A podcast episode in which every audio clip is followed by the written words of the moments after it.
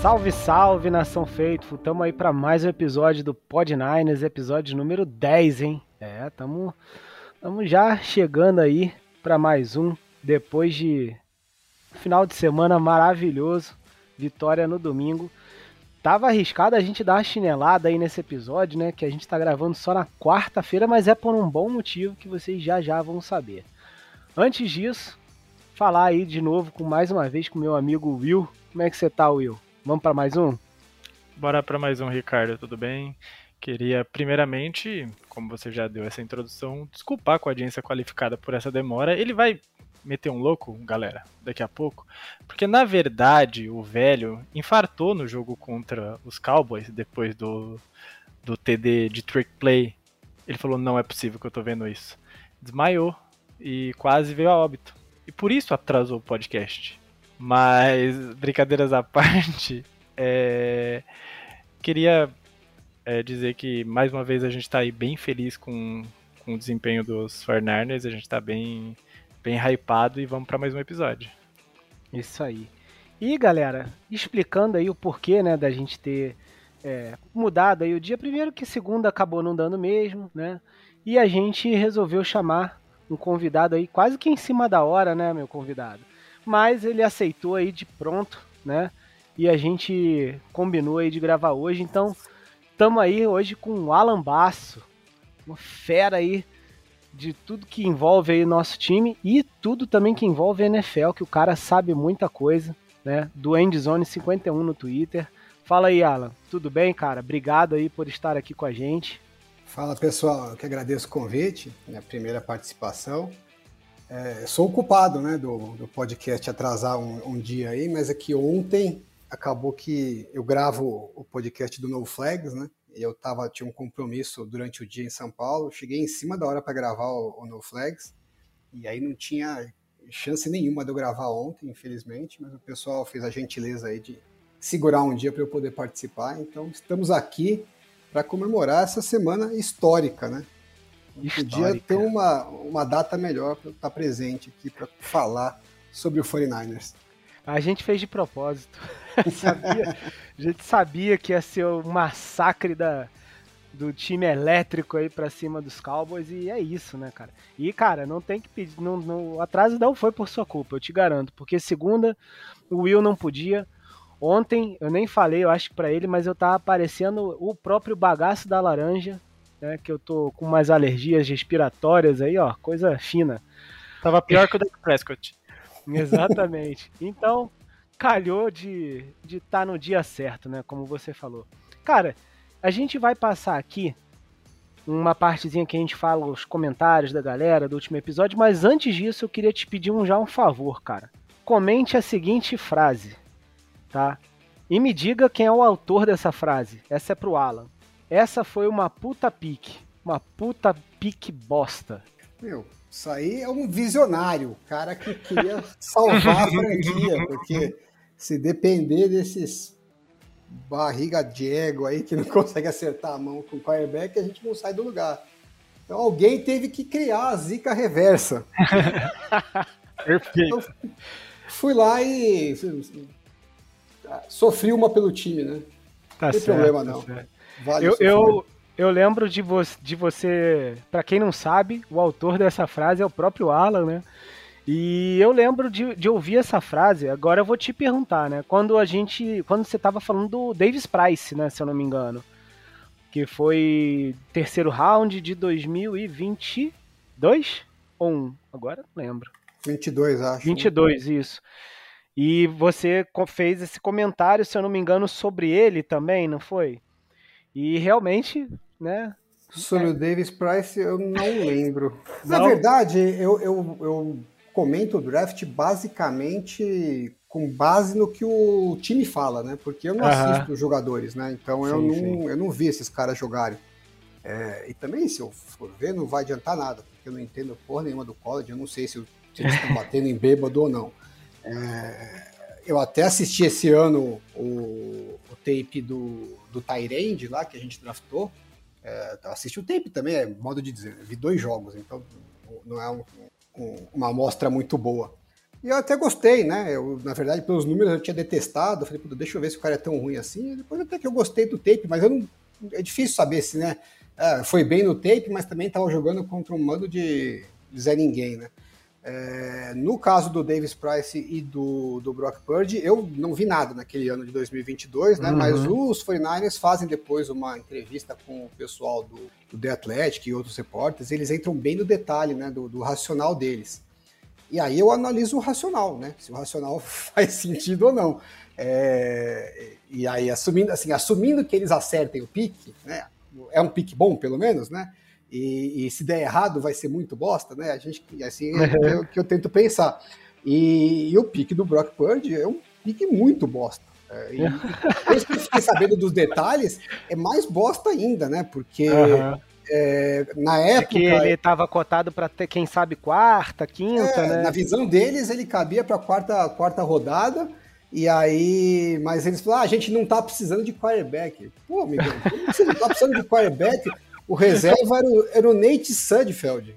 Né? Porque quando fez o draft, o, Garoppolo tava com tudo engateado para ser trocado. O time já tinha falado que né, já estava buscando troca. Tal. Então, se alguém tivesse oferecido alguma coisa pelo Garoppolo, ele teria sido trocado. E a gente ia entrar na temporada de 2022 com o Trey Lance de, de titular, como entrou, né? E ele acabou machucando. E o reserva era o Nate Sudfeld. Nate Sudfeld. Então, como o Trey Lance machucou no jogo 2, o nosso titular no jogo 2 seria o Nate Sudfeld. Porque uhum. eles não queriam draftar o Brock Purdy porque não precisava de quarterback. É, vai te catar, é muita tapadice, entendeu? E, e aí o que eles falaram na época, e gente, na época a gente não sabia que eles tinham essa. Né, esse, esse essa projeção de, de, é. exato, é. Só o que eles tinham falado é que eles viam nele um cara com um potencial similar ao do Brock do, do, do Nick Mullins.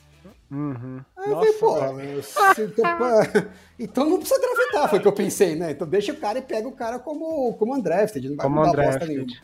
É, lógico que depois até falei né, na sequência, falei, pô, último pick também, e da undrafted não muda bosta nenhuma, né? Mas já que é pra dar um tiro, dá, um cara, dá um tiro num cara que você acha que tem potencial.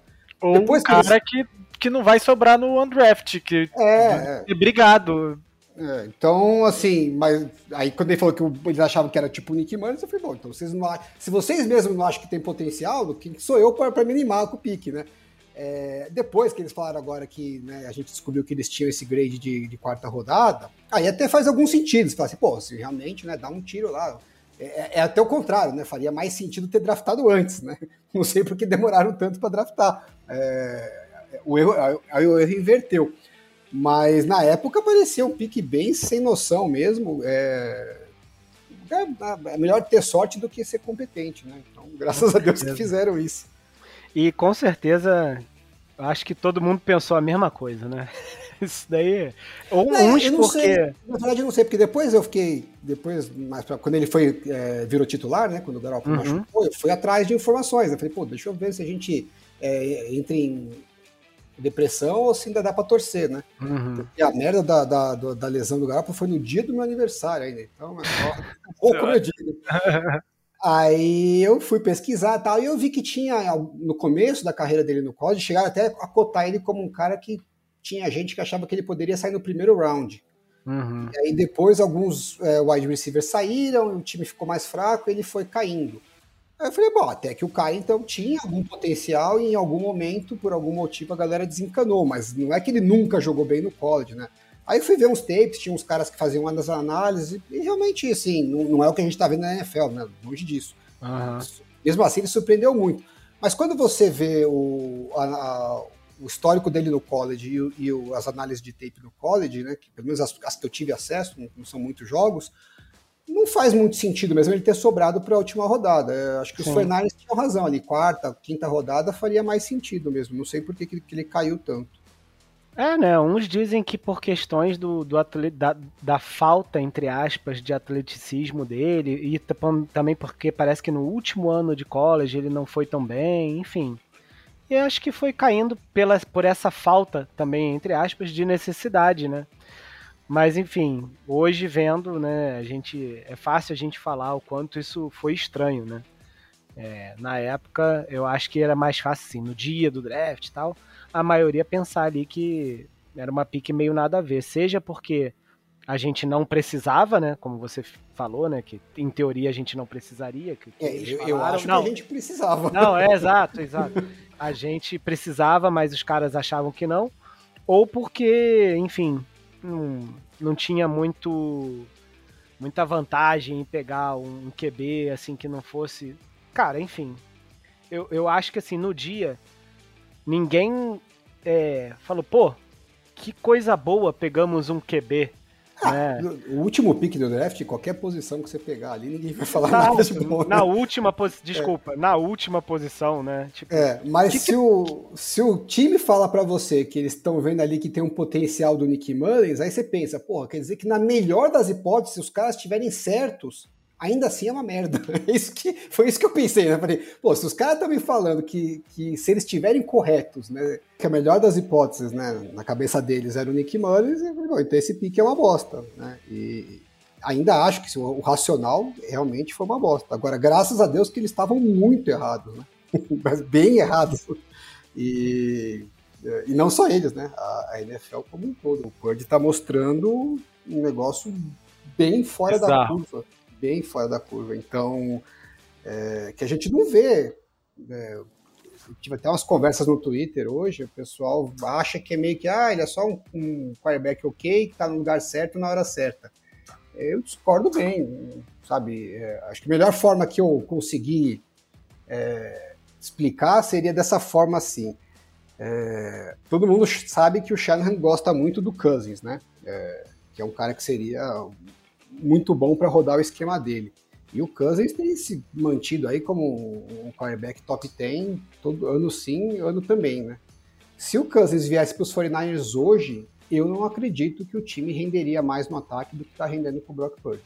É, eu nem sei se renderia no nível que o Brock Purdy está conseguindo. Mas vamos dizer que fosse no mesmo nível. É... Aí as pessoas falam, pô, mas o, o, o Kirk Cousins não é especial. Verdade, o Kirk Cousins não é especial. Mas um garoto que não tem nenhuma temporada como titular ainda conseguir fazer a performance no nível do Kirk Cousins, que é um quarterback que está se mantendo como top 10 há vários anos e tem 10 anos de, de veterano na liga, isso é, é especial, especial pra caramba. Não é qualquer hora que a gente vê um negócio desse. Isso aí é coisa que a gente viu quando o Big Ben chegou na liga, quando o Tom Brady assumiu como titular, até como o Joe Montana assumiu nos 49ers. Sabe, é um negócio bem fora da curva. Não sei se o Brock Purdy tem bala para chegar no nível desses caras. É, acho difícil. Talvez o, o, teto dele seja alguma coisa na linha do Drew Brees, né, pelas questões físicas. Mas mesmo que seja um pouco abaixo disso, nós estamos falando de um, de um nível muito fora da curva. Né? É um negócio para ficar bem empolgado mesmo. Com certeza. O que você acabou de matar uns 100, 100 ouvintes agora com essa expectativa é incrível. Tipo, Todo não. mundo fala, meu Deus, não é possível que vai dar tudo certo assim nesse nível, pelo amor de Deus, por favor, é o que eu esperei tanto tempo. O cara é. falou isso, eu só absorvi o seguinte: Brock Purdy é maior que Joe Montana. isso que eu absorvi. Pô, na verdade, a gente tem um, um leque de, de, resultados possíveis aí, né? Que depende muito de um monte de fatores, né? E o principal deles é o nível de desenvolvimento do próprio quarterback, né? Então, assim, a gente não conhece muito da personalidade dele ainda. É, ele vai ser um maluco, maníaco, obsessivo de querer melhorar, tipo Tom Brady? Se for, porra, pode ser um bolão, né? Tipo Peyton Manning, tipo Drew Brees. Tem que ser nesses caras, né? É, se ele não for, talvez ele nunca chegue no potencial máximo dele, aí fica um pouquinho para baixo. Mas a, a, base que ele está começando é muito alta. Quantos quarterbacks a gente pega que tem tão pouca experiência na NFL é, e conseguem produzir nesse nível que ele está produzindo? Tudo bem, o entorno é bom, o técnico é bom, o esquema ajuda, eu entendo tudo isso, mas porra, quantos caras fizeram isso? Porque assim, não é o, o único esquema bom que tem, não é o do Shannon, o único entorno bom que teve quarterback rookie não é o dos 49ers. Quando você foi que você viu outra vez um cara chegar e, e performar nesse nível com tão pouca experiência? É um negócio super raro na NFL. Sim. É. E eu posso afirmar que eu não vi. né? Porque eu acompanho há pouco tempo, então algo desse tipo é a primeira vez que eu tô vendo, tá? Mas é, é isso. Eu acho que dito isso tudo, né, temos o MV Purge, né, Will? Fala aí. Ah, com certeza. Não tem nem muito o que descrever mais sobre o Brock Purdy. A gente está semana a semana semana sim, semana também, falando sobre, sobre ele. Cada dia mais ele mostra evolução. Isso que eu acho que é o bizarro dele. Que parece que cada jogo que passa ele mostra uma coisa nova. Ele mostra um poder novo. É, parece que, sabe, não sei quem já aí da audiência já jogou RPG, mas você vai desbloqueando os poderzinhos do seu personagem ao longo da, da sua evolução na, na sua conta tá meio que que essa meio, eu consigo fazer essa comparação com o que o Purdy tá, tá demonstrando nesse começo de ano novamente. Cada jogo que passa, agora é jogo com 4 TDs, agora são passes em profundidade. Ah, mais, mais hora ele consegue conectar melhor no meio do campo. Outra hora ele aproveita as red zones, outra hora passe fora dos números. Todo dia um, um especial novo e as defesas estão cada dia mais preocupadas, cada dia mais malucas para poder parar esse ataque dos Fornarnes, porque é pelo chão, é pelo ar, é, é com misdirection, é com play action, é, com, é, tanta, é tanta ferramenta e tudo passando pela mão do Purdy que eu, se eu fosse coordenador defensivo de alguma equipe da NFL, eu estaria em choque. É, já que você falou de ferramenta, eu vou guardar uma perguntinha aqui para quando a gente for falar já já do jogo dos Cowboys, beleza? Ah, ok. Mas, antes disso, é, aproveitar que você falou, a gente falou né, em MVP, que é uma coisa que algumas pessoas já têm trazido desde umas duas semanas atrás, depois desse jogo ficou mais forte ainda, né? Você mesmo, Will, falou da última vez, né, que a gente falou do, do Christian McCaffrey e tal, podia ser um possível MVP aí, o, aí você falou do Brock Purdy, né, e tal. E aí só para falar da nossa enquete, né, do último episódio, que era justamente essa, né? Quem seria o MVP, né, é, da temporada pra gente aí? E aí tinha o Brocador, o McCaffrey ou outro, né? E aí a galera votou em massa no McCaffrey, 81%. Mas com certeza, se tivesse sido depois desse jogo, talvez essa enquete saísse diferente aí, né? Com certeza, com absoluta certeza. Eu acho que o resultado dessa enquete seria outro, depois dessa, desse Masterclass, que foi a última partida contra o Dallas Cowboys. Pelo menos mais equilibrada, né? Com certeza. E, ó, e o da galera? É, então, vou passar aqui rapidão esses recadinhos aí, ó. Marcelo Correia, perguntando se tem um grupo no, no Zap ou Telegram para os torcedores. É, eu botei aí, o Marcelo já deve ter visto. Eu fui um dos que comentou aí, dei, eu achei o link do, do WhatsApp. Botei também na descrição do episódio, na descrição do próprio podcast aí, o grupo de WhatsApp, tá? E também no, nas redes sociais, se vocês forem na árvore de links, lá também tem o link para o grupo. Perfeito, jovem. O Isaac Gomes aqui, ó, Ribeiro, mandou aqui que se o MVP não for dado pro Tua ou pro Josh, né, que o Christian McCaffrey mereceria muito esse prêmio. Bom, acho que pode ser que o Isaac também tenha mudado aí, talvez, de ideia. Né? Até, né? até pela partida que, que o Tua e o Josh Allen fizeram nessa semana, não sei não. não... Ainda é cedo, né, para falar Ainda essas é... coisas, mas. É cedo, ver. mas pra, pro meu coração o, M, o MVP já tem dor. Tá certo. Vinícius Oliveira ó, mandou aqui. Queria, queria ver um jogo do Purge com 300, mais de 300 jardas, mais, 3, mais de 3 touchdowns passar, passando. E sei que assim como está, pra, dá para ganhar o Super Bowl, mas torço por ele e vejo que a galera não hypando ele como deveria, né? Falta, tipo, falta um jogo tipo, bizarro dele. Bom, cara, não foram mais de 300 jardas, mas foram 4 TDs, né? E, na minha opinião, pelo menos um jogo espetacular dele, né? Então, é, se faltava para você, talvez não esteja mais faltando. Tomara que não tenha, né? Um jogo com 300 jardas, que quer dizer que ele não tá precisando lançar tanto assim. Tanto, porque né? Porque às vezes também o cara, você pega aí um o Justin Herbert, né? O próprio Tua, né? Diferente um pouco, mas às vezes o cara lançou 500 jardas, mas porque ele precisou passar o jogo inteiro. Sim. Né? E nem sempre isso é saudável, né? A maioria das vezes não é saudável e muitas vezes não dá certo. Eu prefiro fica... ele no banco no quarto período inteiro. Gosto mais dessa. Pô, cara, isso aqui isso foi um sonho, né? 12 minutos, o cara bancado. Porra. Pô, mas eu queria, eu queria muito que o que o Sam Darnold tivesse passado para um TD nesse jogo. Metido um TD. Nossa, seria histórico. Aí era para eu acabar com a raça do Deck Prescott Brasil no Twitter. Eu ah, mas perturbar ele muito. Não pode aí... fazer essas coisas porque o karma volta depois. É. Tem que ir até um, vai até um certo ponto, depois você para. O, o meu santo tá forte. Mas eu acho que foi isso mesmo, cara. O Shannon entrou naquele modo freio dele, tipo assim, não. É, tem que puxar é, 42, né? Não, se bem que no último TD do Mason, acho que já era o Sandarno, né? Ele tirou com 35, né? É, foi, cara, foi protocolar, né? Não era pro Sandarno de fazer nada, entendeu? Era só Mas pra estar tá mesmo. Ah, com certeza. Ó, Camomila Rabiosa mandou aqui também. Fiquei muito feliz com o resultado do jogo. Isso, Cardinals, né, gente? mas notei uma certa dependência com o CMC. Não tem mais. Nas jogadas e fiquei preocupada. Também pode ficar tranquilo aí, ó, que a gente viu justamente o contrário nesse jogo, a gente vai falar disso, né, contra os Cowboys. Ficou feliz com os passes longos pro Ayuki e o Bolsa também tá precisando aparecer mais. Também já apareceu de novo com outro sec, né? É, Diogo Neto aqui, ó, mandou como o São Francisco tem bom espaço no cap, seria interessante usar para pegar um corner para resolver de vez o problema da secundária. Sertain vem aí, cara. Eu tô ouvindo falar de Patrick Sertain já tem umas três semanas, né? Ou mais se bobear. É... Vou dar só uma opinião rápida aqui. Sertain não vem, já, inclusive já veio, né, um jogador novo aí do Broncos, inclusive.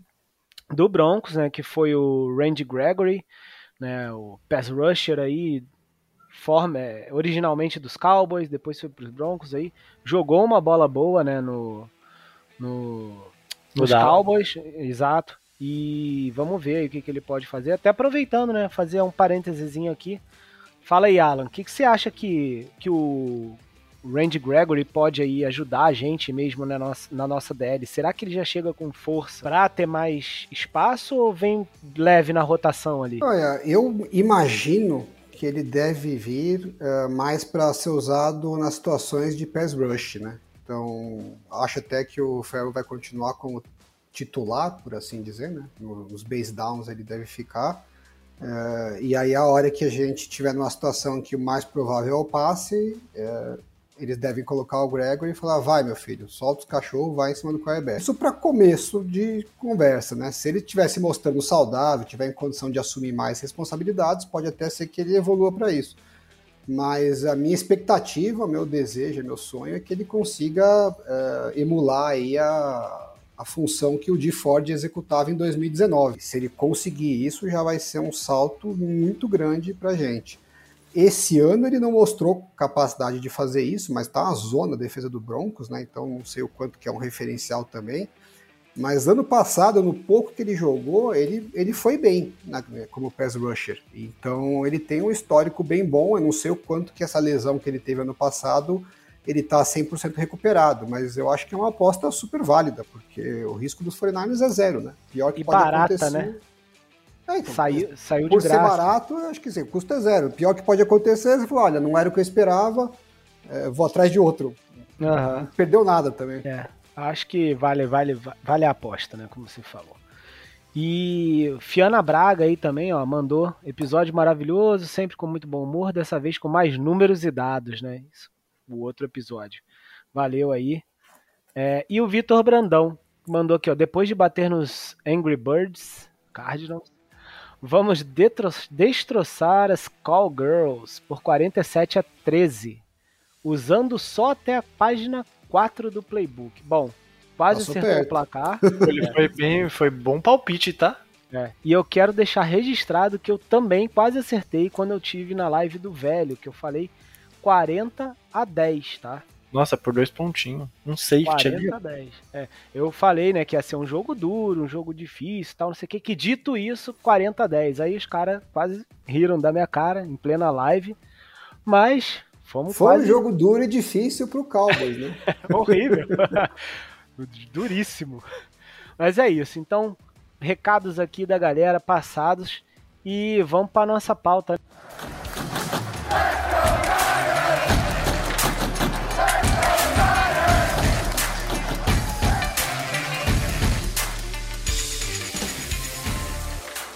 Depois desse longo início aí de episódio, que né, geralmente a gente faz um pouquinho mais curto, mas tinha bastante papo aí para bater já com o nosso convidado Alan, vamos falar do que interessa. Fuck Dallas! É isso, eu só quero saber disso. Pô, foi muito foda quando quando o George Kittle levantou a camisa, quando eu vi essa foto no Twitter, eu fiquei muito feliz. Eu falei, nossa, passei a semana postando essa foto antiga no Twitter, no Instagram, em todas as redes possíveis. Virou a minha, o meu papel de parede antes do jogo e aí o Kittle veio e atualizou o meme. Pô, perfeito, foi muito foda essa provocaçãozinha de leve. Não, e a cara do Kiro, né, fazer uma palhaçada dessa mesmo, né? É, inclusive. O pessoal sentiu lá do outro lado, inclusive, né?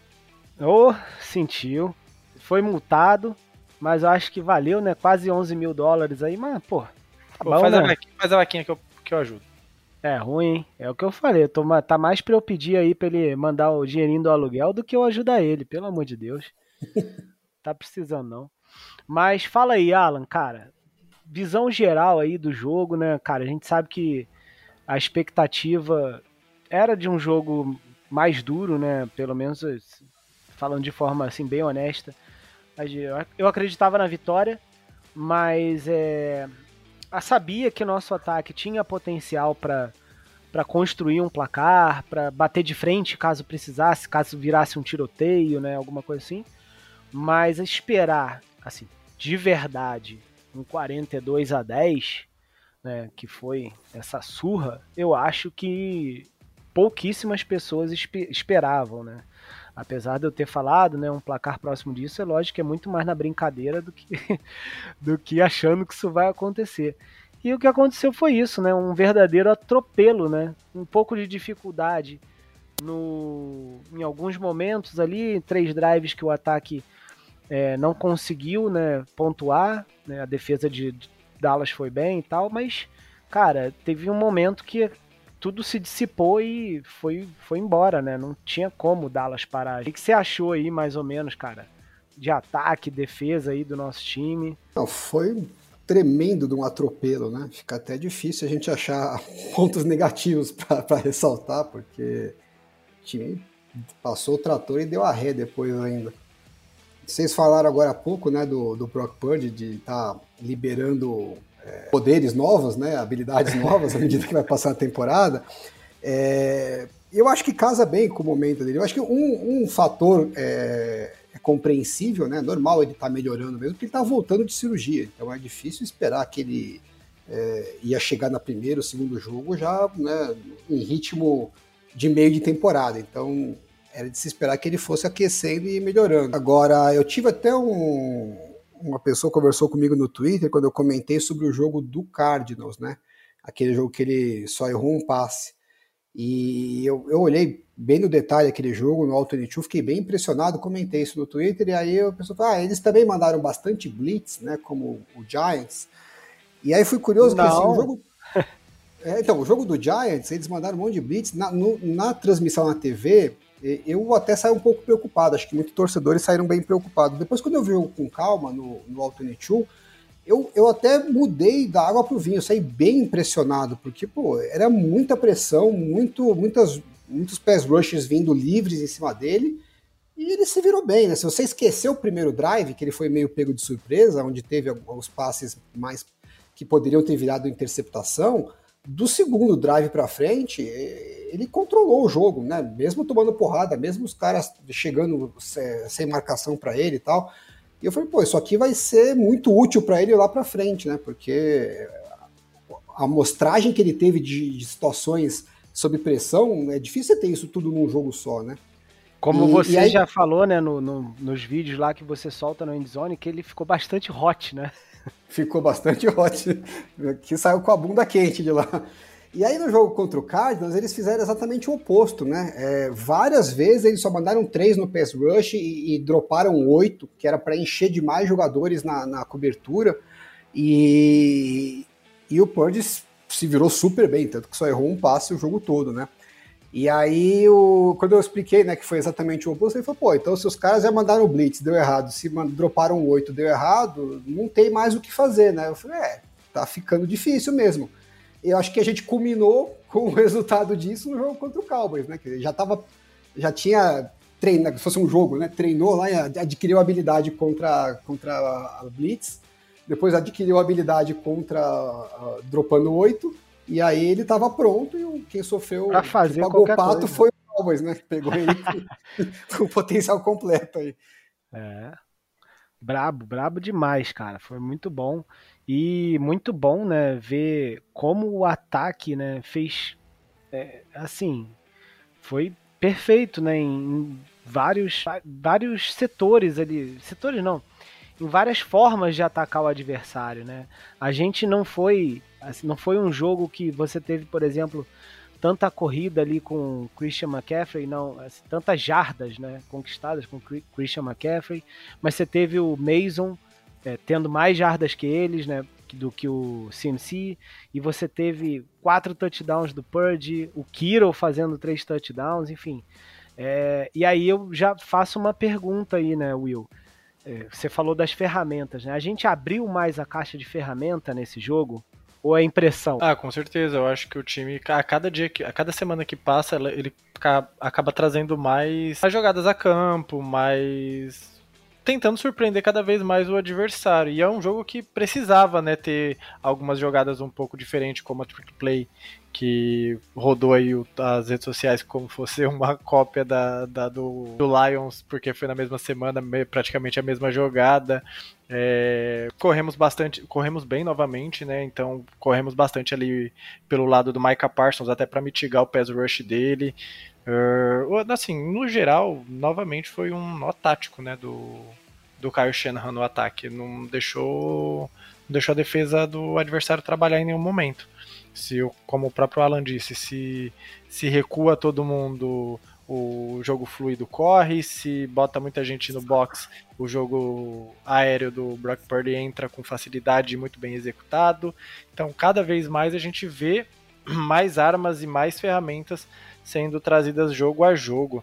É, aproveitando o, John Jennings novamente, corridas do Mason, então a gente começa Juice, né? no, principalmente o Juice, que a gente vem falando praticamente há umas três semanas, que a gente queria ver mais ele envolvido, a gente acostumou ver ele sendo bastante usado com o Garópolo, então a gente queria ver mais ele participando do jogo, tanto corrido quanto, principalmente no jogo aéreo, com o Brock Purdy, recebeu um touchdown, fez, ele recebeu um passe no primeiro tempo, acho que é, acho que foi no primeiro tempo, e o o touchdown foi a mesma jogada e o, e o Cowboys mordeu a isca novamente no play action e, e o Juice pôde receber o passe livre para anotar um, o seu primeiro, acho o primeiro touchdown dele na, na temporada.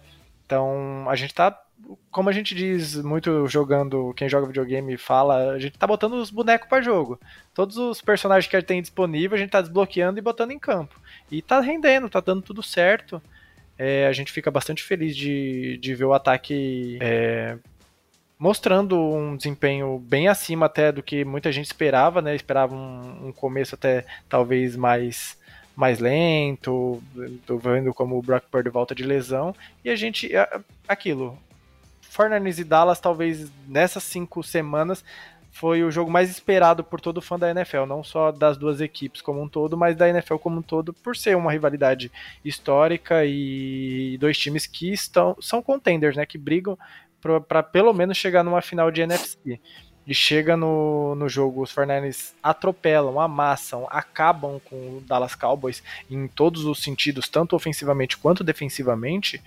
É, é uma prova de força gigantesca e eu acho que todo mundo que acompanha a NFL deve estar tá falando assim, tipo, tá, deve não, está falando dessa maneira, tipo, difícil parar os 49ers daqui para frente, porque cada dia mais está mais azeitado e a gente vê menos menos coisas para criticar nesse time, não tem o que falar. É, e, e assim, falando de o Alan também falou, né?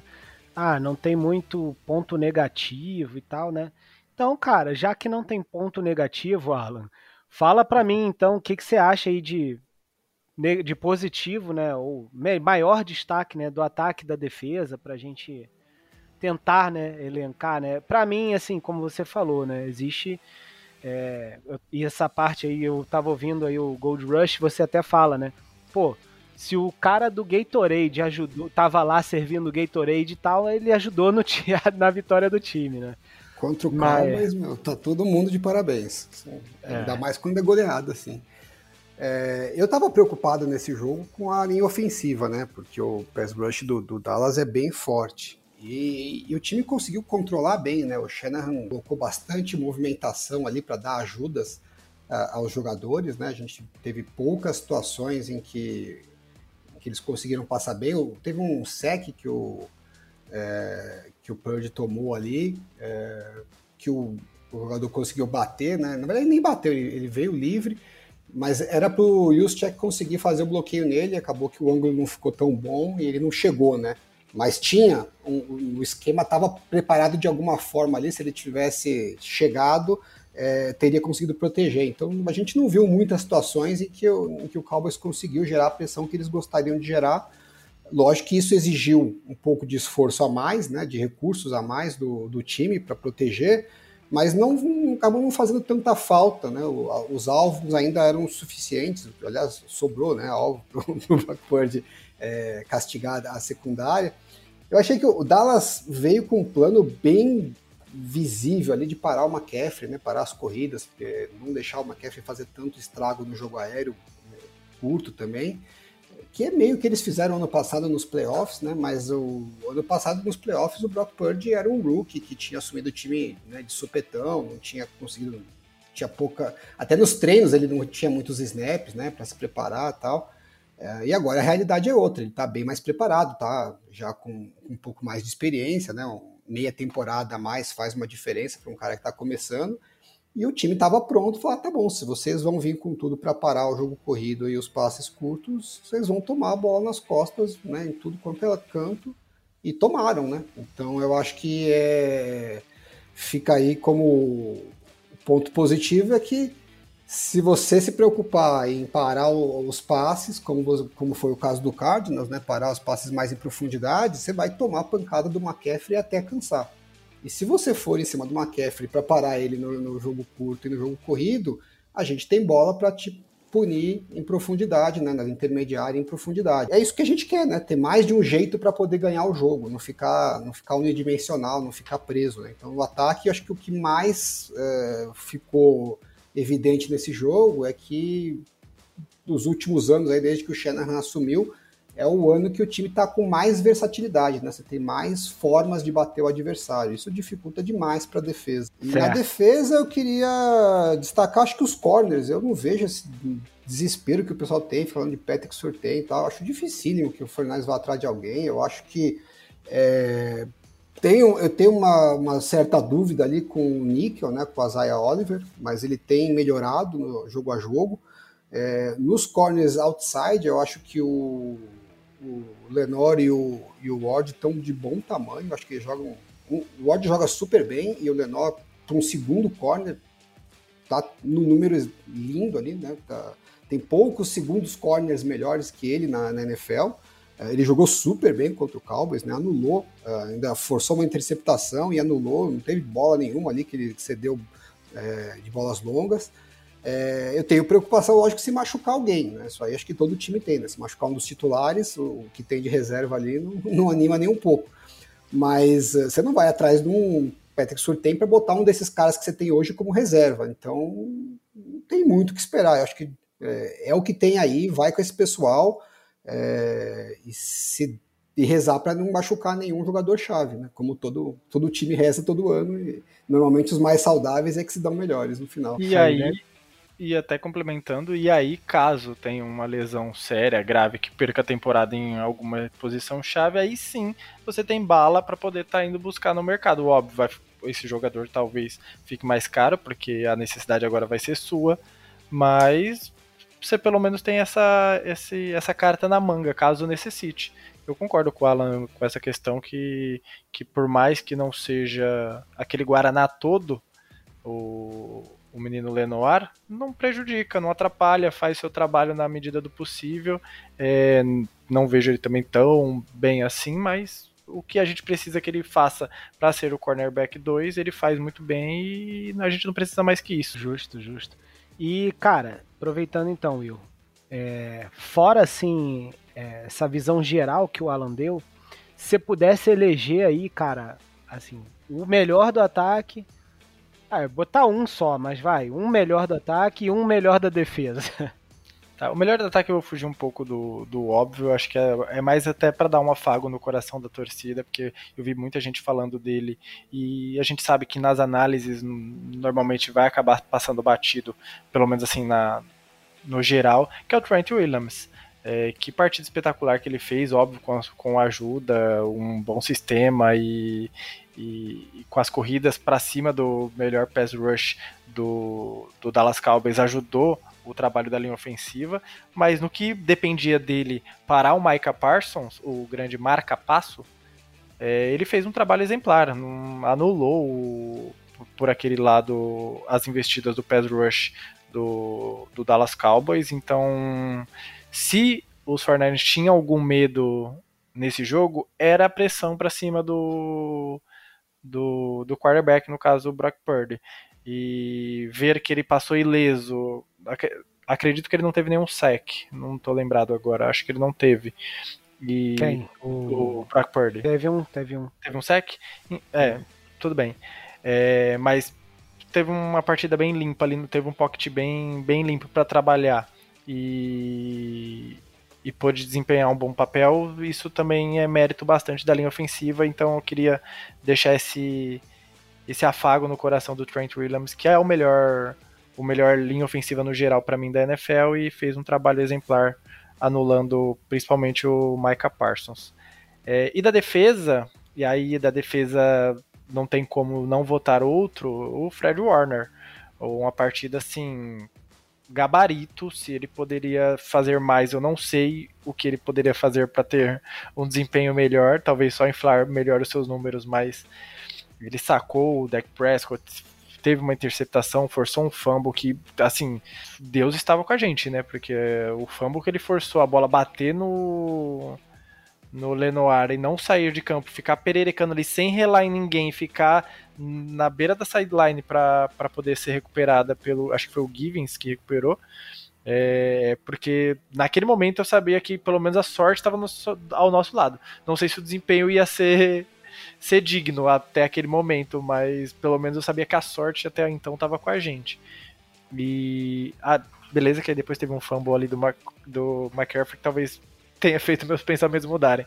Mas até aquele momento eu tava bem, bem feliz já com o desempenho do Fred Warner e depois só foi foi melhorando ao longo do, do jogo, né? Sacou o deck Prescott numa jogada muito bonita, que ele cobre bem, tira o espaço do deck, deixa ele sem, sem muita opção, e quando o deck refuga o passe, ele parte para cima para poder sacá-lo. É, o fumble forçado, como eu disse, e, e, também teve a interceptação, né? Que foi um, acho que foi o, o Lenoir que desviou o passe e ele conseguiu fazer a interceptação. E, e acho que da defesa também, juntando o trio de linebackers como um todo, não só o Fred Warner, né? O próprio Greenlaw teve um sec, teve uma ótima partida, é, tackles importantes para parar o avanço do, do Dallas Cowboys em algumas oportunidades para não deixar eles avançar no campo. Eles demoraram para ter um first down e depois do touchdown do, do Turpin, eles também não conseguiram fazer muita coisa. É, e o Warren Burks, que conseguiu sua primeira interceptação na carreira, é um jogador que acho que veio de Green Bay, se eu não me engano, no ano passado, para compor elenco e com a saída do, do Alshire, que vem fazendo uma temporada assim, muito boa lá no Tennessee Titans. É, ele veio para ocupar essa vaga e está fazendo um bom trabalho. Tá, conseguiu a sua primeira interceptação da temporada, um passe grotesco do Dak Prescott novamente. Eu disse semana passada, não precisa nem apressar o Dak Prescott. Deixa ele com a bola na mão. Ele não sabe o que ele faz. Ele, com muito tempo no pocket, ele vai fazer uma merda. Ele não, não sabe o que ele faz com a bola na mão muitas vezes. E o passe foi no peito do Warren Burks. É uma interceptação maravilhosa. Temos a interceptação do Gibson também. Teve a, a outra interceptação do Fred Warner. Então, linebackers, a secundária como um todo, um ótimo trabalho. E o pass rush fazendo o trabalho dele. O Nick Bolsa sacando novamente tendo mais um sec na temporada. Foi computado um sec ou meio sec na, na jogada dele? Eu não, não reparei nas estatísticas. Porque ele chegou bem junto com, com o Armstead. Ele, é, ele chega antes, né? Mas o Armstead ajuda ele a finalizar, cara. Aí teria é. que dar uma olhada aqui. Enfim, é só a, a grau de estatística mesmo. Mas um bom trabalho do Nick Bolsa novamente. Acho que foi um dos que teve a maior nota da PFF no, no, no jogo. Uh, pressão pelo meio da linha novamente bem eficaz e assim, defesa como um todo muito boa e se é para nomear um, que seja o Fred Warner, que foi uma partida completa, não tinha muito que melhorar no, no desempenho dele. É, eu acho que o que impressiona é, foi meio sec, tá, cara? Tava vendo aqui, foi meio mesmo. Mas acho que o que impressionou foi isso, né? Eu acho que a dominância que a gente conseguiu ter sobre os Cowboys dos dois lados da bola, né? O ataque e a defesa, né? A defesa, eu vou te dizer que em nenhum momento Tá, teve aquela, aquela bola que o Isaiah Oliver toma nas costas, né? Sem chance nenhuma, né? No touchdown é, de Dallas, mas assim, foi só isso. Não teve mais nada que o ataque de Dallas conseguiu é, produzir em cima da defesa. Eu não tô falando de ponto, né? Mas é de pouco, pouco, pouca posse de bola mesmo, né? Foram 22 minutos, eu acho, de posse contra 38 quase nossos, né?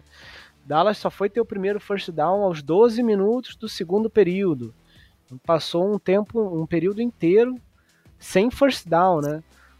Então é, é muita dominância, né, para uma defesa que algumas pessoas estavam até desconfiadas, né, de em termos do de produção, né, de, de não estar tá pressionando tanto, de não estar, tá, enfim, é, não, não tá sendo igual a defesa do Demeco Ryans ou do, do Salah, né, e tal. E... É, pera aí. Caiu? Não, não, tô aqui. Ah, tá. É porque entrou um som aqui, nada a ver, enfim. Vou voltar aqui a falar. Ok. É, enfim, que a galera, né, acho que ficar um pouco apreensiva de não estar tá produzindo tanto quanto a defesa do Salah, do Demeco Ryans e tal. Mas é, na verdade, não é bem assim, né? A gente já falou isso também no outro episódio. Pare... Cada vez menos é... parece ser realmente isso, né? Uma defesa mais fraca, digamos assim, ou mais soft, né? Talvez tenha começado realmente um pouco mais devagar, mas eu acho que está cada vez mostrando mais o seu potencial e mostrou, acho que um bom potencial de ser provavelmente a melhor, uma melhor defesa ainda que ano passado, né? É, e talvez em, em, relação aí a 2019 também, né? Você acha, Alan, que essa defesa aí pode vir ainda para ser melhor que essas outras que a gente que eu acabei de falar, cara? Eu acho que pode, uh, mas precisa conseguir mais um pass rusher que seja efetivo, né? A gente tem, um, tem esse buraco ali na linha defensiva não pode dizer que é um buraco, né? Mas assim, tá claramente abaixo dos, de, dos demais, né? Então a gente teve lances nesse jogo do. Teve um lance no jogo contra o Cowboys que tinham três jogadores em cima do, do Nick Bosa, né? Então tinha o, um cara bloqueando né, da linha ofensiva, mais o fullback, mais um Tyrande ajudando. E, e, mesmo assim ele fez um tackle for loss, né? Então, assim, o cara é um ET completo.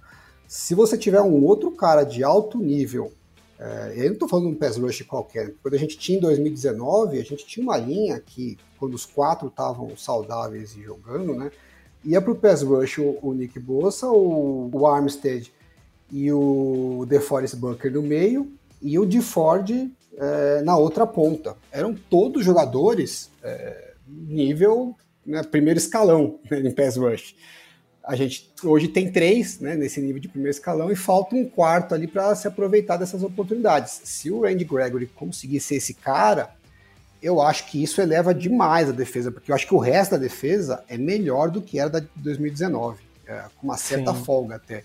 É, mas o pass rush faz muita diferença, né? Se você conseguir gerar pressão muito rápido no quarterback, é, isso te dá uma liberdade pro, como coordenador defensivo de ser mais criativo, né? De falar, eu posso fazer umas graçosas aqui para tentar ser mais agressivo, gerar mais turnovers, é, enfim, disfarçar mais as, as, coberturas que eu quero fazer e tal. É, agora, aquela defesa de 2019 não conseguia jogar em, em marcação homem a homem, não tinha é, pessoal para isso. Essa defesa aqui consegue. É, então, acho, a gente que acho que a gente perde às vezes em alguma coisa em relação àquela, mas é, em outros setores a gente ganha, né? Como você está falando.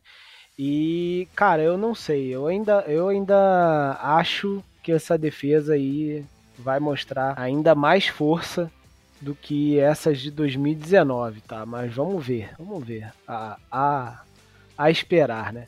Até aproveitando aqui, né, que da outra vez a gente passou também, passar só alguns números aqui, né? A defesa dos 49ers aqui em pontos cedidos, né? É a segunda atrás, inclusive, do nosso próximo adversário, que a gente vai falar já já, que é o Cleveland Browns, né? Que tem uma defesa também que é baita, enfim. É, em pontos por jogo, do 49ers está em primeiro, com 13.6. Né? E aí tem outras coisas aqui, outras estatísticas aqui interessantes. A gente, a nossa defesa não é a primeira em, em várias, né, e tal. Né? Na verdade, não é nem, digamos assim, top 3 ou top 5 em várias dessas estatísticas, mas em algumas é, a gente está muito bem, né, por exemplo, defendendo contra o jogo corrido, a gente é o terceiro time, atrás dos Browns, de novo, e dos Eagles, né, então é, eu acho que a gente ainda tem espaço, né, para melhorar, como você falou, e vai, isso vai acontecer, fatalmente. Agora sim, é, esse ataque só para fechar, né? Com base no que vocês viram aí é, contra o Dallas Cowboys mesmo, né? Que, cara, acho que foi o melhor jogo do nosso ataque, né? Não tem como não ser. Esse ataque ainda tem onde melhorar, onde fazer mais coisa, abrir mais essa caixa de ferramenta, se precisar num jogo mais duro, mais tiroteio, que a defesa não está conseguindo segurar. Esse ataque ainda consegue subir esse teto? Fala aí. É, depende do referencial, né, para a gente dizer o que, que, seria um teto mais alto, porque assim, você fazer 42 pontos, em 3 quartos e meio aí, né, então assim, não tem muito mais para subir em termos de pontuação. É, em termos de estilo, eu acho que tem, é, com certeza o Shanahan tem mais. É, e assim, cada jogo é um jogo, né? Então, uhum. o que ele usa para para explorar um, uma defesa não é a mesma coisa que ele vai explorar, usar para explorar outras. E, e dito isso também, é, os times oscilam muito né, ao longo do ano. Então, assim, esse mesmo 49ers que foi campeão, o primeiro 49ers que foi campeão em 81, deu um puta sacode no, no Cowboys na, na, temporada regular, na semana 6. Foi, era o jogo que os 49ers mais tinham, tinham ganho com maior vantagem dos Cowboys até essa semana, né? Até esse último jogo agora que, que quebrou esse recorde. E quando chegou na final de conferência contra esse mesmo Cowboys que o time passou o trator, é, o 49ers ganhou na bacia das almas, né? Fez um, uhum. touchdown no final ali com a, com a Dequete. Na sequência, quase tomou o, touchdown que teria perdido o jogo. É, teve um horse collar lá que salvou a pátria, na época ainda não era falta. É, o John Montana sofreu três interceptações nesse jogo contra os Cowboys, né? Então, assim, foi um jogo dificílimo, né? Ganhou sofrido demais. Aí você fala, pô, é o mesmo time que você pegou lá atrás e você passou o trator e agora você tá suando sangue para ganhar? Essas coisas acontecem na NFL, né? É, então não seria impossível de acontecer de novo. Então acho que a gente não não dá para considerar o que aconteceu num jogo como, como é, base para o futuro, é base para o futuro. Mas eu acho que o que o time está mostrando, que me deixa bastante confortável, é várias formas de ganhar em várias semanas diferentes. Então, quando você tem um cinto de utilidades ali com várias, várias armas diferentes, é, a chance de você, em alguma semana, em algum jogo, falar, putz, ferrou, né? Contra isso aqui a gente não tem como. Não, não, temos, temos um ponto fraco aqui que a gente não consegue a, a explorar. É, não vejo hoje esse time passando por esse problema, né? Barrando, lógico, dependendo de lesões, né? Tem alguns jogadores-chave aí que se você perde, você não vai conseguir repor é, o, o que eles fazem, porque são jogadores muito únicos.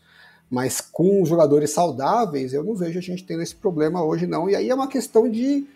Eu acho, é, quanto mais tempo passa, mais o time vai ficando confortável, né? Mais vai tendo entrosamento, porque é, a gente até acaba esquecendo, mas o McCaffrey chegou no meio da temporada passada, o Brock Purdy assumiu no terço final da temporada passada, então é um grupo que ainda está se conhecendo, né? Então, só à medida que quanto mais vai entrosando, é, e até pelo estilo de jogo do, do Shanahan, né, que é uma coisa que trabalha muito timing, precisão, as, as coisas trabalhando em conjunto, quanto mais o time tiver azeitado e entrosado, mais a execução vai melhorando, né? Então eu acho que não precisa nem tanto melhorar em agregar mais coisas, mas é quanto mais for aprimorando essa execução, mais letal o time vai ficando. É. E aí, cara, você falou da execução, né? E é isso é uma impressão que eu tenho, né, Will? Se você quiser falar um pouquinho também, que você falou, Alan, que realmente isso é um negócio que talvez seja isso que possa melhorar, né? Ainda, né, tem espaço para melhorar, mas tipo para tornar o time ainda mais eficiente, mas cara, eu olhando, né, vendo esses jogos que a gente teve, isso é, um, é uma coisa que me, me passa a impressão que tá assim muito azeitada. Entendeu? Tipo, é, essa execução, esse timing, a precisão, a antecipação, que aí também é, é um, é um mérito também do Purge, né? Uma das coisas que ele faz muito bem é essa antecipação. Então me parece que o time está cada vez mais azeitado e fazendo muito bem essa execução, essa execução, né, Will? Fala aí. Exatamente, eu concordo assim, número, gênero e grau que vocês dois falaram. É, você levanta a hipótese, a hipótese não, o questionamento se tem aonde crescer essa, esse ataque. A gente fala muito sobre a defesa, de, de ter espaço para margem para crescimento, porque a gente não viu todo o potencial. O ataque acaba sendo até um pouco oposto. A gente fica difícil falar o que pode ser melhorado nesse ataque. É, tem muita garrafa vazia para vender esse ataque. Tem muita coisa para que já demonstrada que ela só pode cada dia mais só replicar com a sua com a sua máxima excelência só que vai chegar um ponto que você bota 40 pontos no placar, dificilmente o time adversário vai ter quarterback e, e tempo no relógio para conseguir bater esse tipo de pontuação. Então acaba sendo meio que, que natural a defesa. Ah, desculpa, o ataque. O ataque dando aquela desacelerada que a gente fala muito do, do Kyle Shanahan puxando o freio de mão no final das partidas. Então, margem para crescimento, não consigo descrever algo para melhorar, mas que ele vai continuar semana após semana, mantendo todo mundo saudável novamente, é, demonstrando o que já demonstrou em campo, principalmente o que demonstrou contra o Dallas Cowboys, é isso que eu acho que a torcida pode esperar. Justíssimo. É, galera, então assim, antes da gente falar do próximo jogo aí, que a gente, acho que é, é, tinha tanta pouca coisa para falar dos Cowboys que a gente ficou mais falando do nosso time, né? E é isso mesmo, porque o atropelo permitiu isso. O, no, é... o nome do episódio é bem, é bem sugestivo, né? Então, é, então é, é, tanto no conteúdo quanto, quanto literalmente é fuck Dallas. É o importante é, é isso. A gente passou o carro e, e tá tudo certo. É isso. E, e, cara, esse, esse confronto, né? É lógico principalmente porque a gente tem vencido, né? Foram dois, duas vitórias em playoffs né, nos últimos anos e agora esse atropelo absurdo. Esse jogo tem gerado tanto meme, cara. Mas é tanto meme e assim automático, né? Acaba o jogo com chuva de meme, cara. Que assim, eu fico até pensando assim, qual e meme não, né? Só meme não. É meme e com, tipo controvérsias depois, né? Micah Parsons bolado. Porque... Muita pauta, muito assunto, né? Muita né? Acaba pauta, muito Meu coisa. Deus do céu. O Dibble respondendo que se tivesse, porque o Micah Parsons fala, né, que ah, que se a gente se encontrar de novo pode ser diferente, porque você levou pro pessoal e não sei o quê. E o Dibble falando, pô, sempre foi pessoal, melhor você nem encontrar a gente de novo, senão tomar outra paulada. É o sensacional. Ma o Micah Parsons o Micah Parsons me pareceu muito aquele pré-adolescente que arrumou uma briguinha na escola, tomou um sacode violento, apanhou muito. No outro dia chegou na escola e falou: É, agora, próxima vez ele vai ver. Na próxima vez. Agora ele tocou num lugar que, que me, me atiçou. Ele vai ver na próxima. E essa próxima talvez nunca chegue. Quando chegar, pode ser pior, como o próprio Dibu Samuel falou. É, cara. É sensacional. Quantidade de, de conteúdo que isso gera depois, imediatamente depois do jogo. É bom demais. E é isso, né? Vamos falar então do nosso próximo adversário, que já tem bastante tempo esse episódio. É, cara, semana 6 chegando. É, a nossa baia tá chegando perto também. É, a gente pegou alguns jogos mais fáceis antes. Agora era para ter sido um jogo difícil e foi esse passeio. E muita gente falando que o próximo jogo, né, da semana 6, tem um potencial para ser um jogo muito difícil, principalmente por causa da defesa do Cleveland Browns. Né? O ataque do Cleveland Browns não tem mostrado é, tanta consistência assim, né? Principalmente comparando com o nosso. Existe aí uma expectativa de que talvez o Deshaun Watson nem jogue, né? Que seria, eu acho que o AJ Parker, alguma coisa assim. É, não, AJ Parker não. Alguma coisa Parker, agora não lembro. É, não sei se o, o Dorian Robson. Dorian Thompson não, Robinson. Robinson jogaria também. É, calouro, né? Então, mas que a defesa, né, do Cleveland Browns aí é a primeira, né, em vários, enfim, várias estatísticas.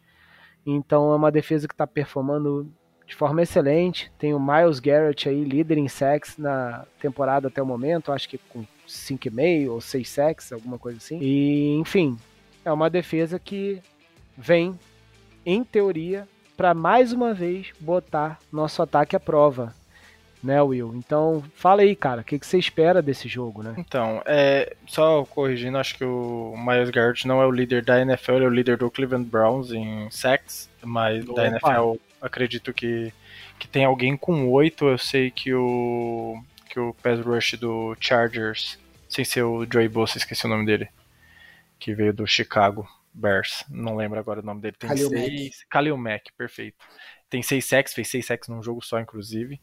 É, enfim, o jogo, novamente, é um jogo onde a gente tende a, a vencer, acredito eu, mas vai botar à prova novamente o nosso ataque. Porém, é um, um pass rush muito dependente, ao meu ver, do Miles Garrett. Então, se a gente conseguir novamente, com o desenho tático do Kyle Shanahan, anular ele, correr muito para cima dele e usar bastante o desafogo. Foi muito, eu não vi todos os jogos do Cleveland Browns. Eu vi, acho que o primeiro contra os Bengals, mas o Bengals não conseguiu fazer nada e não só por causa da defesa, mas muito pela limitação que o Joe Burrow estava passando ali no começo da temporada.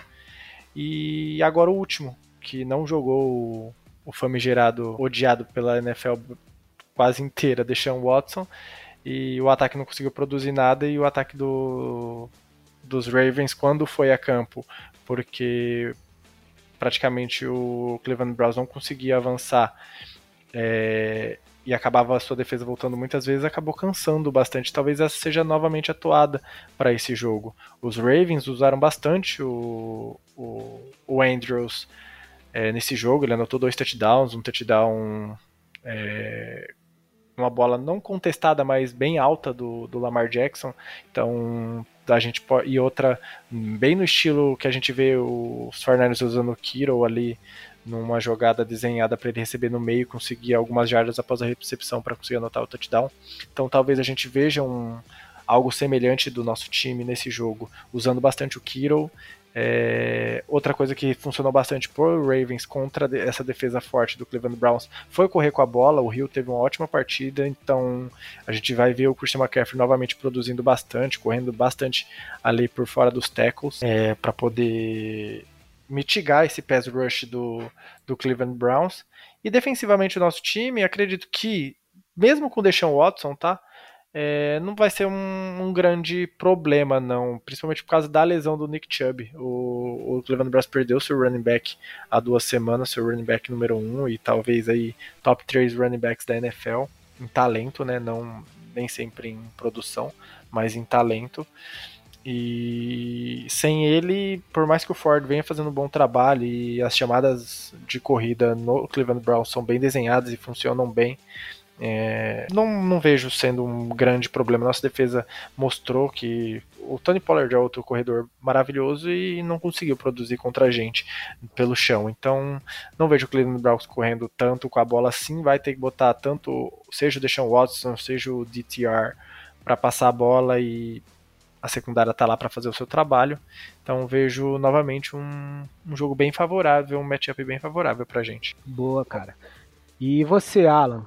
Onde você acha aí que a gente pode deitar em cima dos Browns, cara? Principalmente na defesa, né? Porque parece que o Deshaun Watson não vai jogar, né? Eu acho que ele tá certo. Se fosse ele, faria a mesma coisa.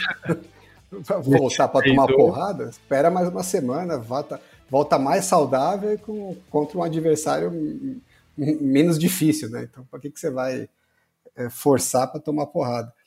É, acho que o pior para os 49ers aí é a questão do calendário, né? O calendário não ajuda muito, eles estão voltando da bye. É, o 49ers tem um jogo de domingo à noite, né? Então, uma semana aqui é, já é um pouquinho curta. Você tem que atravessar os Estados Unidos inteiro né, para ir jogar lá em Cleveland. Então, no horário mais cedo, né? Que é um, historicamente um, uma configuração que não ajuda muito os times da costa leste. E aí pegando um adversário que tem uma semana vindo de bye descansado, né? Então, fisicamente, é, tudo é favorável para o Browns. Mas o ataque dos Browns está bem anêmico. Se não tiver o Deshaun Watson, então provavelmente vai estar tá mais ainda, né? Estão falando que talvez jogue com o PJ Walker em vez do, Isso, do Rook, PJ né? Walker, perdão. É, eu acho que é um pouco pior para a gente, porque ele é um jogador que pode castigar um pouco com as pernas, né? Como foi o Josh Dobbs. Então sempre atrapalha um pouco mais. Nossa defesa tem um, uma dificuldade histórica com esse tipo de jogador, mas sim, pode dificultar um pouquinho mais, mas ainda assim vai ser pouco, né? Então eu acho que é, o, também o clima parece que não vai estar muito favorável, né? Vai estar, vai estar ruim, então a pontuação pode ser mais baixa do que a gente está acostumado. Mas para nossa defesa aí a chance de, de gerar turnovers e, e posições boas de campo eu acho que é muito grande. Então é um jogo para a gente ir pensando em jogar controlado, se tiver que ganhar feio, o que seja. É, também não sei se a defesa do Browns é tudo isso que o pessoal está falando, né? É, você pega o calendário deles, é, não jogaram também com grandes times, né? É, uhum. O primeiro jogo contra o Bengals causou um certo espanto, porque foi um, um, atropelo, o Bengals não conseguiu fazer nada, depois a gente descobriu que... Que o Bengals não tava isso tudo mesmo. É, o Bengals era o Bengals que a gente estava esperando, né? Exato. E, e eles tomaram 26 pontos dos Steelers, teve algumas jogadas que foram coisa de defesa tal, mas meu, o Kenny Pickett fez 222 jardas, né? Fez uhum. touchdown tal. É um ataque super limitado dos Steelers. O Ravens também com muitos problemas fez 28 pontos. Então, assim, vejo eles também, esse bicho-papão todo, eu acho que é, é um jogo que é para ser bem controlado. Eu já estou na fase que eu estou pensando só em não quero lesão, não estou tão preocupado com o resultado. É, justíssimo. Eu, eu, eu tô aí com vocês, assim, eu não acho que, que é jogo para botar medo na gente, não. Acho que é mais um jogo pra gente vencer aí, com não necessariamente com placar super elástico, mas com certa tranquilidade, né? Como o Alan falou aí, jogo para controlar sem grandes problemas a princípio, né? E aproveitando a sua correção aí que você fez, Will, né? O líder aí de sacks é o da liga, né? É o TJ Watt, né? Steelers, com seguido do Khalil Mack dos Chargers com 6. O TJ tem 8, né? Teve um jogo aí que ele fez 3 sacks, né? Enfim. É, aí depois tem Daniel Hunter com 6, tem uma galera com 6. Hendrickson, Josh Allen e tal. O Miles Garrett é o sexto, empatado aí com, com alguns aí, e com 5.5 mesmo. Então, realmente, líder do time, óbvio, né? É, bom, então é isso, né, cara? Alan, para fechar aí sobre o jogo do, do dos Browns, cara, chuta aí um placarzinho pra gente. Placarzinho? Eu acho que a gente vai. Meu, só porque a gente faz 30 todo jogo, eu vou no 30. Apesar de ser Bom. tudo, tudo indicar que não seria o caso para isso, mas eu, eu vou apostar em 30 pelo menos até eles me provarem que eles não conseguem. é, então vai ser 30 a 9. Bom. Três field goals aí para não dizer que zeraram. É uma pequena surra, né? Will, seu placar aí, cara. Roubou meu placar. Eu tava com pensamento em 30 também, mas eu vou jogar um pouquinho mais alto, eu vou em 36 a 15. Top. Tá bom. Eu vou ficar aí, vou ficar leve aí. Vou, vou arriscar de novo, 40 a 10. Quero ver bater esse. Você, você é aquele velho que faz a quina toda semana Sim. E aí não dá e joga o mesmo número na semana seguinte até dar. Toda, toda semana meu pai fala assim para mim: Eu jogo na Mega Sena há 60 anos e nunca ganhei nada. Mas, pai, é provável que você continue não ganhando. Mas, enfim, né? E, cara, fechando aí, né, essa história aí de Browns, já contando com 6-0. É... Fala aí, Will, é, lesões, né, cara? A gente deu uma olhada aí antes do, do episódio, tinha alguma novidade. Pelo que eu vi, só que o, o Banks, né, que sofreu uma lesão no ombro no jogo contra os Cowboys, já tá treinando, mas de forma limitada. Né? Perfeito, exatamente. Então, é... se ele jogar, não sei se ele joga, mas se ele jogar, não deve ser todo jogo. Se ele não jogar também, provavelmente é algo que ele perde no máximo um jogo aí, né? Acredito eu. Sim, acredito que ele deve ter, deve jogar normalmente. Ele tre como você disse, ele treinou limitado hoje. Mas vamos ver a evolução durante a semana. A gente vai estar reportando nas redes sociais. Mas ele deve ir para o jogo, a depender do grau dessa, dessa lesão, é, e que ele seja limitado durante durante a partida, participe de menos snaps, mas o próprio Feliciano fez um bom trabalho já substituindo ele nesse jogo contra o Dallas Cowboys. Então não é algo que a gente se preocupa tanto novamente. O desenho do, do ataque do Kyle Shanahan é muito benéfico para a linha ofensiva, então não vejo sendo um grande problema para esse jogo mesmo com como a gente citou, um pass rush de qualidade que tem no, na figura do Miles Garrett. É, e o outro que não treinou é o nosso famoso running back 3, Elijah Mitchell. Pô, mas aí você estragou. Eu ia, eu ia perguntar, eu ia falar, eu oferecer um pirulito para quem acertasse. Porra, é, cara. No, novamente ele não treinou, assim, cada vez caindo mais. Assim, a gente ficou, a gente, óbvio, ele mostrou um bom trabalho quando ele te, esteve saudável, mas é, o running back, a gente sabe que, que na mão do Kyle Shanahan o, o ruim fica bom, o bom fica ótimo e o ótimo vira Deus. Então. É, eu. eu é um não... grande problema também ele não tá, sendo, não tá jogando. É. Eu não sei, mas assim, só por curiosidade, Alan, se, se esse cara tivesse saudável hoje, né, Mitchell, você acha que ele ganhava, assim, a vaga já do Mason? Porque é o que o Will falou, assim, o Mason é espetacular? Não mas ele faz menos do que o Mitchell já mostrou? Assim, tão menos? Ou tá no mesmo patamar ali? É, eu acho que a impressão que eu tenho é que os técnicos confiam bastante no, no Elijah Mitchell. É, eu até questiono um pouco essa confiança, porque o cara uhum. nunca está disponível, né? Então uhum. não adianta confiar, o cara não está lá. É, porque ele consegue é, transformar pequenos ganhos em ganhos gigantescos, né? Pela velocidade e explosão que ele tem. Talvez é, eu confiaria mais no Jordan Mason para conseguir 4, 5 jardas com consistência, mas eu confiaria mais no Elijah Mitchell para transformar essas 5, 6 jardas em 70 jardas, 60 jardas. E acho que eles é, gostam muito desse, desse elemento de explosão dele. Uhum. É, que é bom, eu acho que na verdade o ideal é você ter os dois, né? Você ter as duas coisas.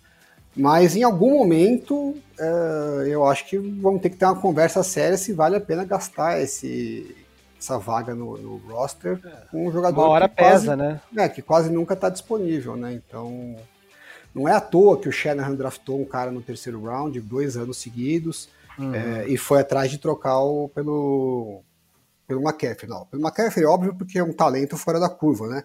É, mas assim, você vê que mesmo tendo Elijah Mitchell, ele tá buscando. Ele estava uh, incomodado com a posição.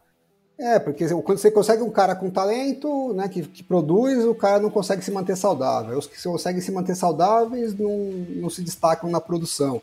E ele quer um cara que faça o que o McCaffrey está fazendo, né, que seja confiável é, na produção e em se manter saudável. E, e é difícil, né, na, na NFL, porque você precisa ser um cara que tem uma estrutura física muito boa e ainda uma explosão, agilidade, uma coisa muito boa. Que eu acho que o Jordan Mason parece que consegue resolver a parte da, da disponibilidade, né, de se manter saudável. E não é um puta talento na parte de explosão, agilidade, mas parece que é bom o suficiente, né? Então, todo torcedor tá pensando, pô, vamos apostar mais nesse cara aí que de repente tem mais futuro. Né? É. Isso aí, vamos ver, né? Porque é o que você fala aí, né, cara? Ele pode realmente ter um potencial aí para ser um, esse jogador explosivo que vai conquistar mais jardas né, em algumas jogadas, mas precisa ficar saudável, né? Não dá. É, já, já me dá logo um gatilho de de Jalen Hurd. É, como é que era? Até esqueci o nome do cidadão. Hurd, o né? Wide, wide receiver? Ah, é isso. É. O é, o, a questão é que se hoje o McCaffrey machuca e perde lá dois, três jogos, eu não tenho segurança nenhuma de dizer que o running back vai ser o Mitchell. Né? Não sei nem se ele vai estar disponível ah, não. Pode, uhum. pra jogar. É. Vai, vai ser o Mason. Vai ser o Mason e é, seja. Eu... Não sei. Eu vinha, eu vinha falando, acho que desde que a gente. Acho que desde o primeiro episódio, depois do jogo contra o Steelers, eu já vinha dizendo que, para mim, o running back dos 49ers, o segundo running back era o Jordan Mason. Acho que ele faz um trabalho bem consistente no que é, no é, no que é preciso para ser um running back 2 nesse esquema do Kyle Shanahan, ele corre com consistência, ele quebra tackles e mais hora menos hora a linha ofensiva vai abrir um espaço para ele correr e ele tem uma boa velocidade final ali. Ele não é aquele running back que perde o gás com facilidade que que faz uma jogada explosiva com 30 jardas, ele já não aguenta mais e o safety acompanha ele. Ele acho que teve um eu não sei agora qual jogo foi do ano passado, talvez contra o Arizona Cardinals para fechar o jogo, que ele faz uma corrida de 60 jardas e aí ele cai na linha de uma jarda e só que o Fernandes já tinha acabado o jogo, era só ajoelhar e a gente ajoelha na linha de uma jarda para acabar o jogo. Ali para mim foi a demonstração que ele tem ferramentas suficientes para ser um running back 2 da equipe. E com a entrada da temporada e com novamente toda semana após semana o Elijah Mitchell saindo, se ele não tá indisponível, ele tá pelo menos limitado ou tá no, no, no injury report, é, para mim já eu já descartei ele. Para mim eu não consigo mais vê-lo como útil. Ele vai ser útil quando é saudável, mas eu não consigo ver ele saudável, então é melhor a gente começar a pensar em outra outra outra peça aí para pick 3, outra pick 3, é, outra vamos gastar o terceiro round. o, o Shanahan tá tão feliz com o Mason que draftou um kicker na 3. Não precisou nem draftar running back esse ano. Ah, essas picks. Que queria um Tyrande, hein? É, nossa, é verdade. E o Tyrande que você assistiu pra nada, porque o cara se machucou e nem jogou, coitado. Calma, Aliás, a gente tem, não tem pressa. Ano que vem ah, pode ser o, o novo é. Aaron Banks. Isso, isso. Nossa, É, o Aaron, o Aaron Banks ficou um ano bancado, né? E aí, enfim, tá dando certo aí, né? Vai tá que. Um ótimo trabalho, sim. É, aliás, né, só para não passar em branco também, eu acho que só lembrei agora, você falou do, do Jake Moody, né? Continua perfeito, não errando nada. É, Também não foi falar dele, né? A gente é. bateu bastante dele na pré-temporada por causa daquele semi-medo que a gente tinha. E o cara voltou e não errou ainda. Ficamos é, felizes e, com essa sequência. E o, e, e o resto dos Special Teams também vem fazendo aí um trabalho bem legal, né? O Ronnie Bell, algumas jogadas ali, né? E... O Wisnowski com bom com bons punters, o Running Bell fazendo um bom ali o ponta a ponta para poder parar esse, essa bola ali na, na, nas últimas jardas do campo. Assim, o time como um todo, de ataque, defesa e especial teams, a gente não tem que reclamar. Acho que se tiver um defeito nesse time, é a aparência do Running Bell, que ele é muito feio. É a única ah, coisa que eu para com isso. Eu tenho pra criticar desse maldade, velho. Que maldade. É isso aí. É que curioso essa história de terceiro round, né? Que a torcida continua puta com a história de ter draftado o running back. É, alguns até ainda estão bravos com a história de kicker, né? Uhum. E ninguém fala do wide receiver que não pega um passe e agora nem entra em campo. Esse daí é um pique que ninguém critica. Mano, é, pra é... mim, o Danny Gray já tinha até. Você tá falando dele, né? É. Não, pra mim ele já tinha até que o cara existe, né? É, então. É. Pra mim ele já tinha sido até dispensado, mano. Eu sei que não, mas, porra, sumido, e, total. E é muito doido como as narrativas se criam e beleza, faz parte. A gente faz a, muitas vezes a análise pelo, pelo momento, pelo que, que a, o que tá à nossa frente, a gente na maioria das vezes nem consegue prever o que vai acontecer. Mas é incrível como as pessoas não trocam o disco, não têm a capacidade de ver o que aconteceu pós-análise e falar, putz, verdade, isso aqui é agora é isso, isso, aquilo, outro, mudou para esse, esse tal cenário. O Danny Gray era queridíssimo no, no, na época do draft. Eu lembro que muita gente, quando viu o tape dele, velocidade, nossa, vai ser a arma em profundidade do Trey Lance. E aí ele fez aquele touchdown, tipo, F, né? Porque pré-temporada e todo mundo empolgado e o cara nunca fez absolutamente nada. Eu não sei nem se ele tá aparecendo no Special Teams, pra você ver. Não, ele não, não tá, tá, machucado, ele tá Ah, é verdade. Ah, é verdade. É verdade. Não, eu, eu acho que assim, o cara ainda pode dar certo, né? Não é porque. Acabei de falar do, do Tyrande, mas que eu acho curioso é que a galera ficou puta que draftou o Tyrande porque queria um, um, cara de linha ofensiva. Uhum. E aí, quando o Tyrande machucou, ele até não foi tão mal na, na pré-temporada, né? Nos últimos é, jogos, teve uns tava, tava aparecendo, jogo, né? né? Tava, parece que tava no, no, no, crescente. Aí ele machucou e eu vi um monte de gente falando, porra, puta bust, puta pique lixo tal. Ai, meu Deus. Aí eu falei, pô, o cara machucou, não vai jogar, né? Jogou um pique fora porque ele não vai jogar. Eu falei, mano, vai jogar o primeiro ano.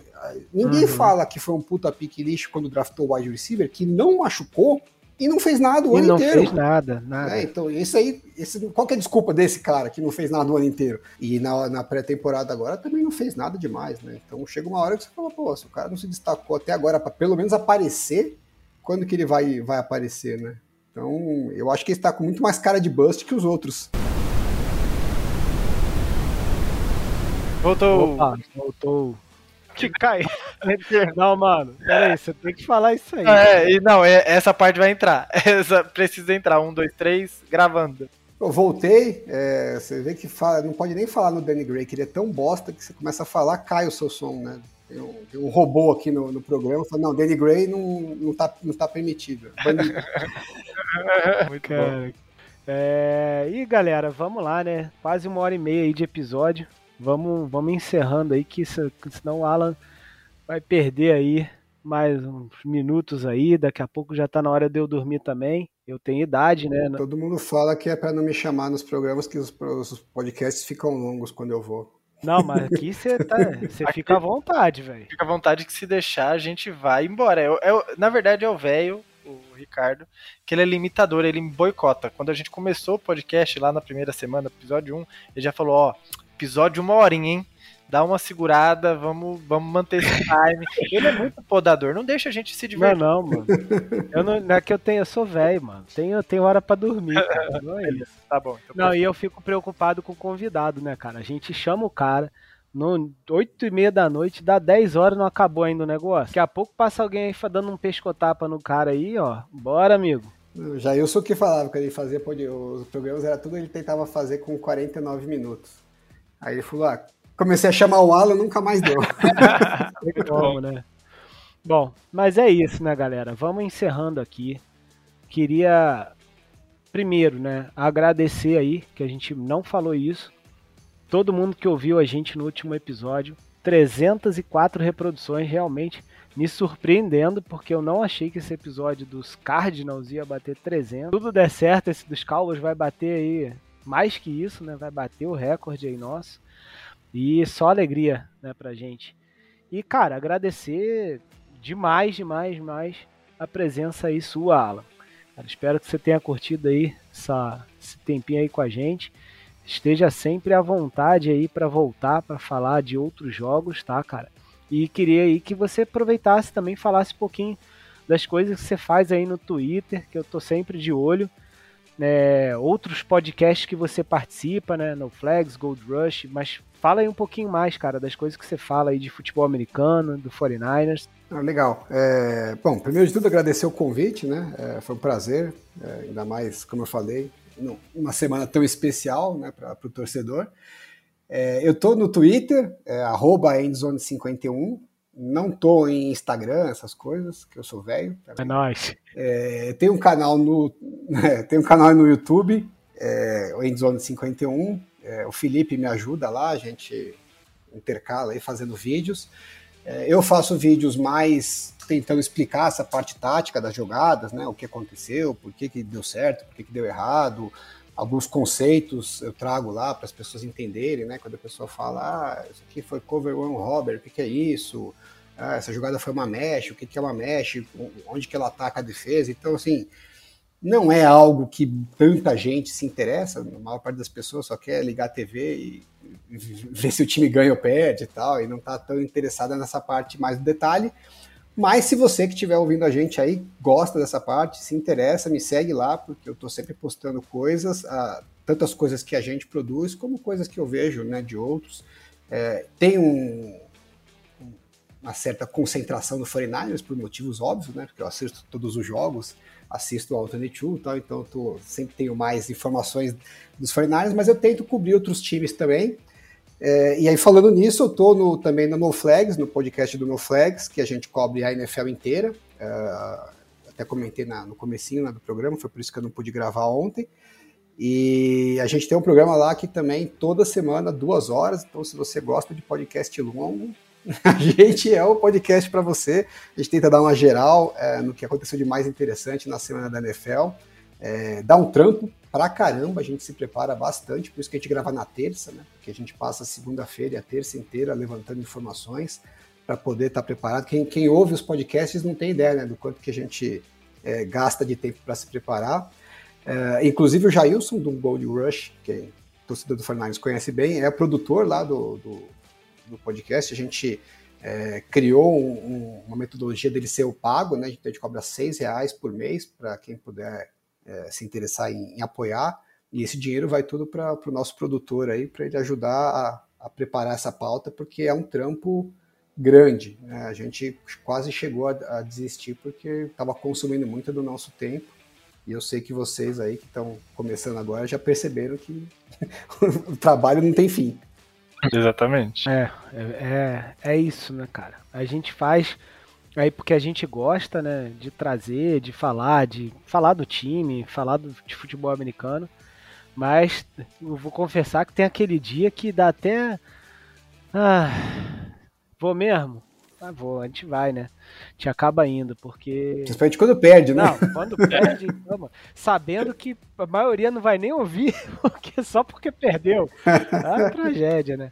Mas é isso, cara. Galera, cola aí no, no, no Twitter aí do Alan Basso, né? End, arroba Endzone51. Conteúdo muito legal. Toda hora ele posta é, coisas que ele vê na gringa, né? A galera postando, né, Alan? Tipo, é, comentários, estatísticas e tal tá sempre cutucando ali os caras também, fazendo um comentário em cima do que manda, do que os caras postam sobre números, estatísticas, enfim. Purge aí, várias coisas que estão sendo faladas, né? O último, último agora mesmo, tava falando do, do EPA, né, deles, por tentativa. A gente arranja umas tretinhas também, né? Senão não é, é, não é isso aí, né? Tem umas historinhas também, ó, que ele, que ele posta. A última agora foi a do John Montana, né? Que você fala do. De 81, Montana teve a primeira temporada e tal. Foi titular tantos jogos. Aí teve, teve a vitória contra os Cowboys, né? Não, é, meu, eu só trago, porque tem gente que acredita em horóscopo, eu estou trazendo dados matemáticos, né? Quem não percebeu ainda que a dinastia está começando, tá perdendo a oportunidade de. É, hype aí que você tá perdendo tempo, amigo. É, isso aí. Vem pro trem do Brock que é, é a hora do, do... Antes que você Sim. seja chamado de modinha. É, exato, exato, exato. E é isso, gente. Cola lá que é só sucesso aí no Twitter do Alan, no canal do YouTube também, inclusive os últimos três vídeos. Foram os últimos três, né, Alan? Se eu não me engano. Que você fala aí do, do QB, né? Do Star Hot, né, pro QB o site Adjust, aí fala da jogada do Deck Prescott na final, que foi aquela papagaiada lá, enfim, se ele teve culpa ou não. Então tem muito material de muita qualidade aí para vocês acompanharem, tá? Junto do Alan aí. E Will, manda aí seus recados finais. Galera, primeiramente, novamente, agradecer a audiência qualificada aí. É muito, muito gratificante estar podendo cada dia mais aumentar o nosso, nosso número de ouvintes. Então a gente agradece não só a presença de vocês aqui ouvindo a gente falar esse monte de baboseira muitas vezes, mas com muita informação e com muita descontração. E agradecer a presença do Alan, eu, eu ele, talvez ele não saiba, mas sou eu que cuido do Twitter do Pod Niners, então eu tô lá muitas vezes retweetando o que ele posta, tentando disseminar bastante o que ele, o que ele traz, principalmente dos 49ers, porque eu acho um trabalho assim exemplar, eu gosto muito do trabalho do Alan, já não de hoje, né, desde quando eu já tive o meu primeiro perfil dos 49ers há muito tempo atrás, que era bem flopado, mas eu sempre tava lá retweetando todo mundo, comentando em tudo. Então é muito é muito prazeroso poder estar tá trocando essa uma hora e meia de papo sobre o 49ers com o Alan e obviamente com a presença do Ricardo, que já é um amigo amigo próximo, posso chamar de amigo. É, e basicamente é isso. Agradecer, segue a gente no, no Twitter, interage com a gente lá. Tô lá sempre perturbando todo mundo, tô sempre interagindo com a galera para poder estar tá trazendo essa, essa base e tentando fazer um, uma torcida bem, bem sólida com a gente lá. e Instagram e deixa mensagem na caixinha. E vamos para mais uma e até semana que vem. É isso aí, vamos que vamos. E antes de terminar, eu queria perguntar uma coisa pro Alan.